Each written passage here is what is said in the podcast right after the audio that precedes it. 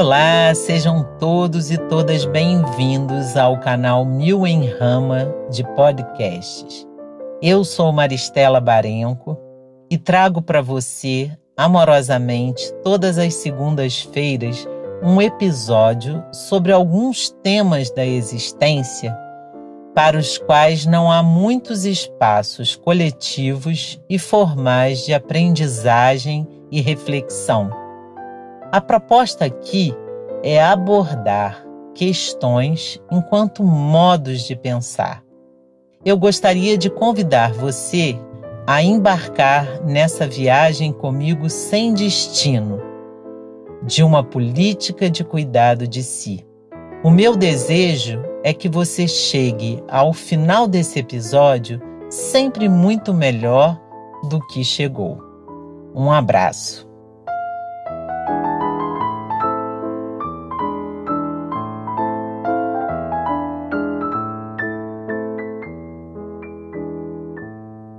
Então vamos ao nosso episódio de hoje. Essa semana participei de um evento em que falava sobre a questão emocional na pandemia e pós-pandemia. Tenho pensado muito sobre isso e a evidência que me vem, mais do que tudo, é que a pandemia não nos adoeceu emocionalmente. Ela já nos encontrou doentes. Doentes enquanto sociedade. Então, talvez pensar sobre a condição emocional pré-pandemia seja mais produtivo e realista. E embora insistamos em análises muito aprofundadas, o fato é que desde a revolução científica a partir do século XVI, maculou-se a imagem que herdamos de Gaia, dos gregos, ou de Pachamama, dos povos andinos, de nossa Mãe Terra, e a partir de Francis Bacon e outros, esta mãe foi transformada em máquina. Perdeu a sua condição de organismo vivo. Irá voltar a ter essa condição como hipótese com James Lovelock em 1972, mas não mais conseguimos passar da ideia para o sentimento. Sabemos que somos parte, mas não nos sentimos parte. Mecanizar a Terra seria para conhecer as suas leis? Não. Mecanizar para controlar, para explorar melhor. A propósito, quem de nós almeja ter uma relação meramente extrativista com a sua mãe? Isso pode ser um sinal de saúde? Então vou direto ao tema. Muito se fala hoje sobre honrar pai e mãe. Claro, é um preceito bíblico, mas que retorna com força na constelação sistêmica. Fala-se sobre a importância da mãe como grande portal nesta terra. A cura em relação à mãe teria a ver com a prosperidade na vida mas como ter saúde física e mental se nos desconectamos profundamente da grande Mãe Terra que provê todas as outras formas de vida cuja fertilidade nos mantém vivos? Não seria muita ingratidão ou uma grave distorção? Minha alma de mestre curandeira carrega essas sementes reflexivas há muitas décadas. Com 20 anos eu sonhava ser uma botica e mexia com plantas e óleos. Antes dos 30, fui estudar fitoterapia e amava andar nas matas com raizeiros. Fui estudar florais de bar na década de 90, quando quase ninguém sabia do que se tratava. Depois, mochabustão, shiatsu, um pouco de acupuntura. Amava cuidar do meu avô com essas técnicas. Ele me chamava e dizia que melhorava. Depois cuidei da minha avó. Eu tinha uma maleta de curandeira. Ganhei de minha avó um instrumento de agulhas, peça antiquíssima, que ela me conta que veio para o Brasil com sua bisavó alemã e que esta vinha cuidando das pessoas com tuberculose. Então, quando fui para a psicologia, eu já enxergava o ser humano para além de uma alma e psique que ninguém sabe muito explicar o que é. Ano passado, fiz a formação do xamanismo tupi-guarani com cacaverá. E este ano estou fazendo mais duas formações: a medicina da mulher jaguar e a arte das curandeiras andinas.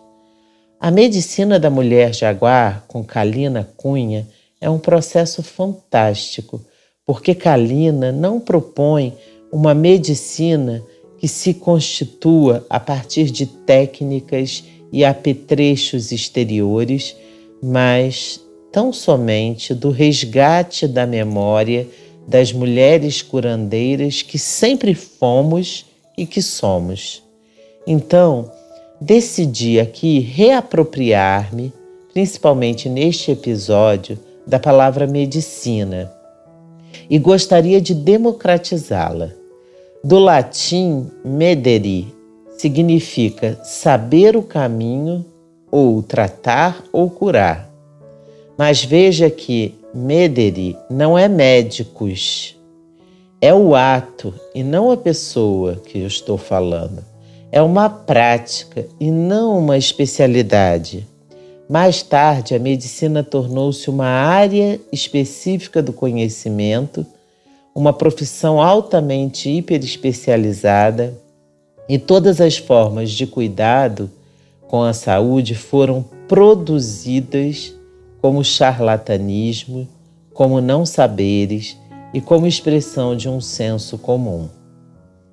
Hoje se converteu em uma episteme especializada e foi se afastando de tal maneira das primeiras formas naturais e orgânicas de cuidar e de curar que hoje, quando tomamos um antibiótico, talvez a última coisa que podemos pensar e lembrar no ato além de nos conectar, é da natureza e de que somos parte de um grande organismo vivo que pulsa. Há uns dois anos fiz uso de um antibiótico que tinha cheiro de esgoto. Cada vez que eu o tomava, tinha que pensar em imagens de vida para que não fosse intoxicada.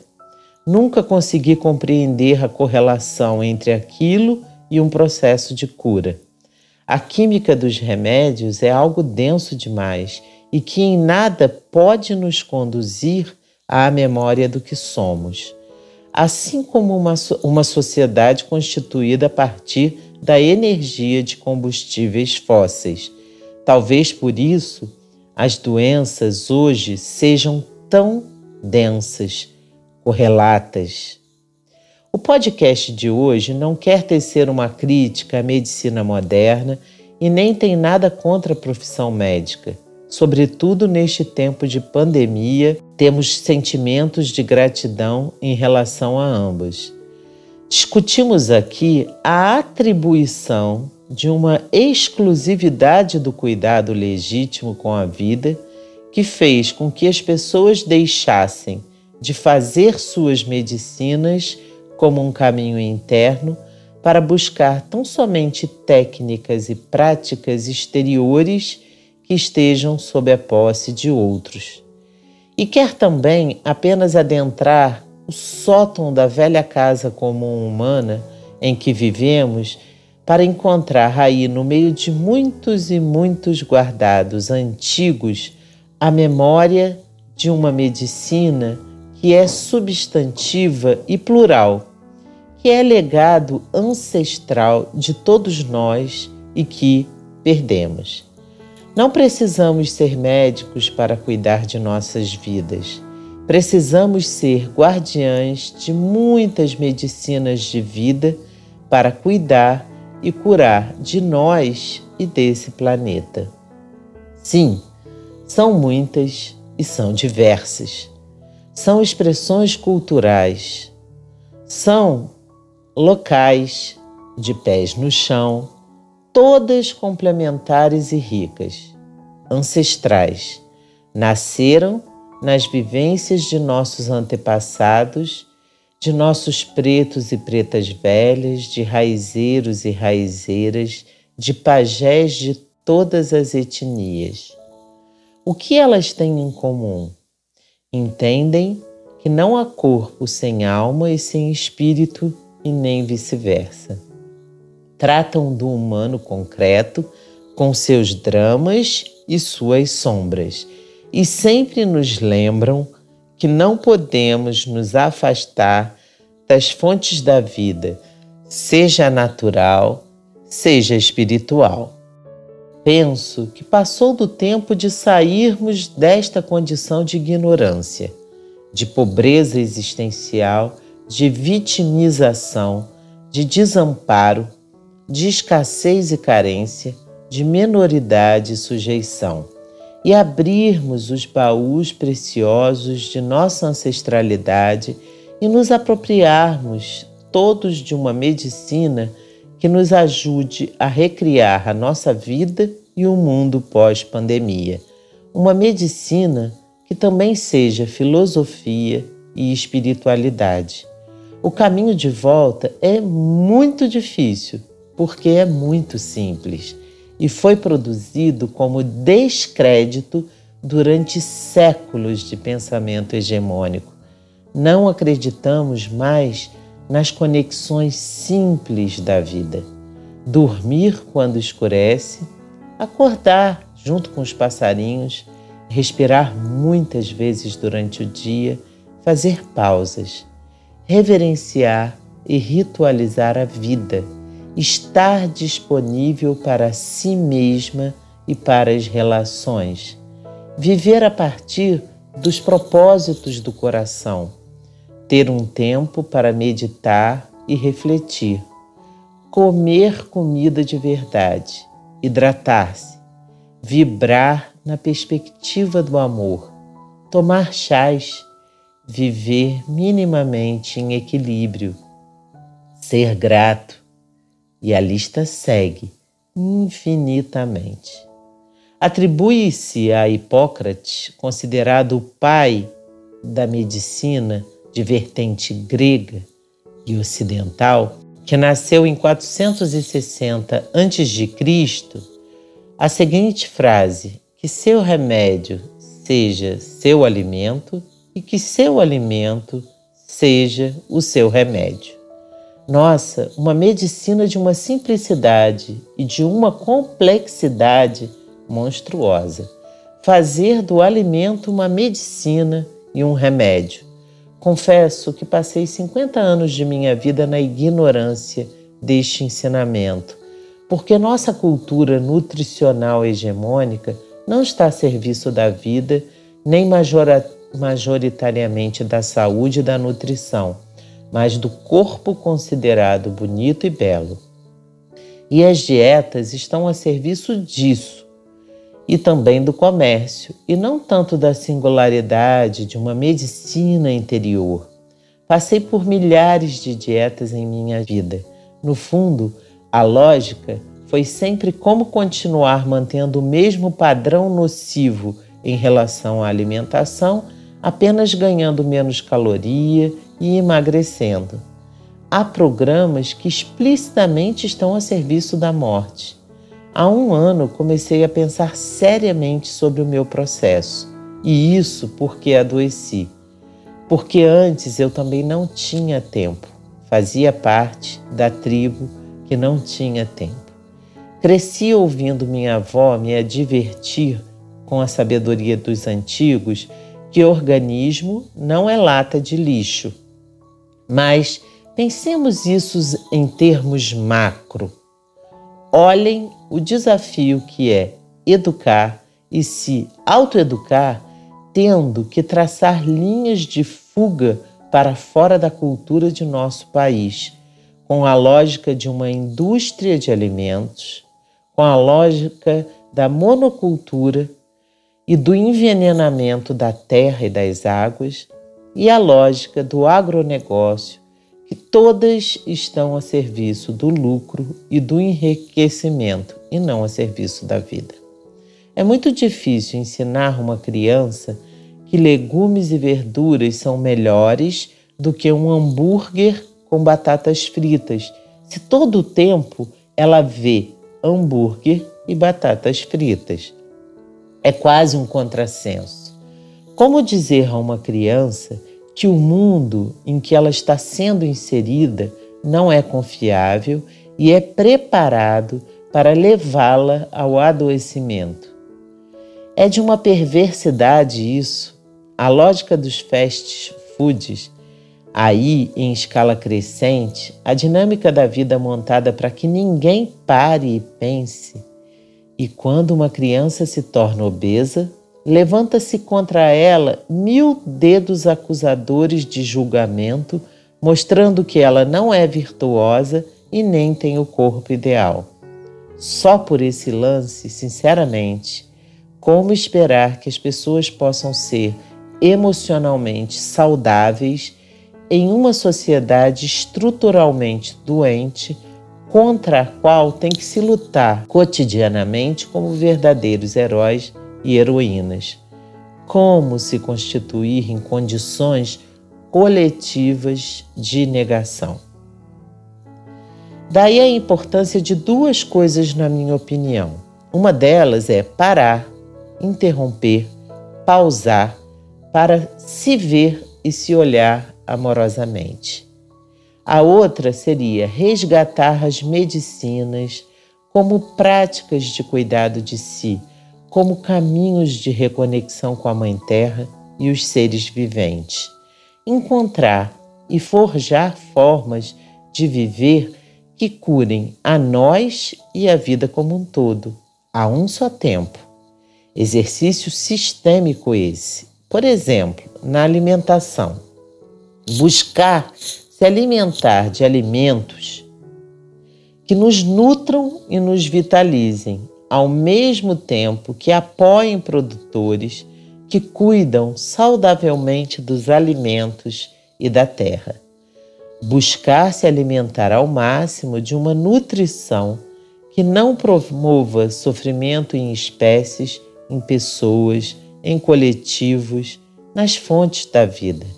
Precisamos nos informar mais sobre esses processos e nos sensibilizar apoiar pequenos produtores que vivem da agricultura familiar agroecológica é um caminho de muita luz. Eliminar atravessadores que encarecem produtos e que ganham mais do que aqueles que produzem. Conhecer quem cuida e reverencia a terra e a biodiversidade. Apoiar o consumo local isso é uma forma de militância amorosa transpessoal, porque não é apenas política, é também social, econômica, solidária, afetiva, sustentável, espiritual. Parece brincadeira, mas as medicinas sagradas são sistêmicas. Temos a impressão, porque isso foi produzido, de que são saberes do senso comum, menos complexos, é, românticos, mas são sistêmicas.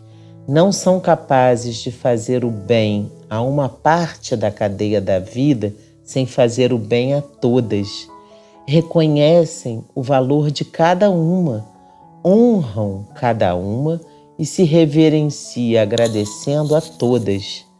Quando estas medicinas adentram as nossas vidas, quando elas são relembradas, tocam delicadamente em todas as nossas dimensões, ampliam a existência e tudo o que podemos promover nessa rede reverbera em termos de energia de vida e amor para nós. Não aprecio hoje nenhum caminho, nenhuma escola, nenhuma seita nenhum movimento e nenhuma doutrina que seja prescritiva de modos de vida, que seja generalista e que seja dogmática. Isso para mim hoje é insalubre e desrespeitoso. Por isso, fujo de nomes e nomenclaturas, as mais antigas e as mais modernas, porque todas instauram a lógica da parte e nesse sentido são apartheids. Não aceito mais fazer parte de agremiações neste momento social e planetário tão fragmentado e tão conflitivo em que precisamos, ao contrário, nos irmanar. Porque observem, basta que alguém entre em uma agremiação para começar a fazer apologia do seu modo de vida em detrimento dos outros, rivalizando com tudo que é diferente. E isso é mais problemático do que potente. Uma prática e ação virtuosa, quando se opõe à pluridiversidade da vida, perde muito a sua virtude, deixa de ser virtuosa. Conheci pessoas espiritualistas que, em nome de seu purismo, praticavam ações não espirituais. Falavam mal dos outros, julgavam os outros, não tinham compaixão. E conheci pessoas que não se atribuem espiritualidades repletas de amor e solidariedade, evidenciando para nós que o amor está na vida e no mundo e não em ambientes e designações. Da mesma forma, Conheci pessoas veganas cuja inflexibilidade produziram desafetos coletivos em comunidades populares, da mesma forma que conheci pessoas que não são nem veganas e vegetarianas, mas que são extremamente flexíveis no quesito respeito e acolhida ao outro. Não me importa se me chamam de romântica por amor a mim e aos outros, eu deixei conscientemente as trincheiras. Quero entrar em zonas de contato afetivas e zonas de diálogos cooperativos. Grupos fechados geram arrogância, olhar limitado, cegueira, sentimento de superioridade. E o nazismo também nasceu assim. Ademais, sempre temos dimensões em que capengamos, caprichamos aqui e escorregamos ali. E a vida é assim. Quando levantamos bandeiras de luta, nos tornamos de alguma forma arrogantes porque evidenciamos apenas a nossa dimensão de luz. E por isso precisamos de medicinas discretas que sejam, sobretudo, tolerantes, compassivas, empáticas, inclusivas. Mas dou meu testemunho de que o alimento pode ser remédio, sim. Tive uma diverticulite no final do ano passado e precisei ficar cinco dias em jejum absoluto, alimento e água. Vocês não podem imaginar o que é fazer jejum de água e depois mais 15 dias apenas tomando líquidos coados. Querem saber o que aconteceu? A vida me proporcionou um encontro fantástico comigo. Senti um apagamento de todas as memórias de alimentação no meu organismo. Parece que apagou tudo. Tive que formatar novamente o meu HD e perdi o desejo por uma alimentação que não me faça bem. Verdade. De chocólatra, deixei de comer chocolate e assim foi. E tenho observado que o alimento, como medicina e remédio, sutiliza, deixa os nossos pensamentos claros, enche o nosso coração de reconhecimento e amor. Mas admiro quem não precisa passar pelo adoecimento para encontrar a sua emancipação. Quem pode fazer isso no seu tempo, por consciência, por amor. Fazer isso porque a vida pode ser assim. Como começar a resgatar essas medicinas?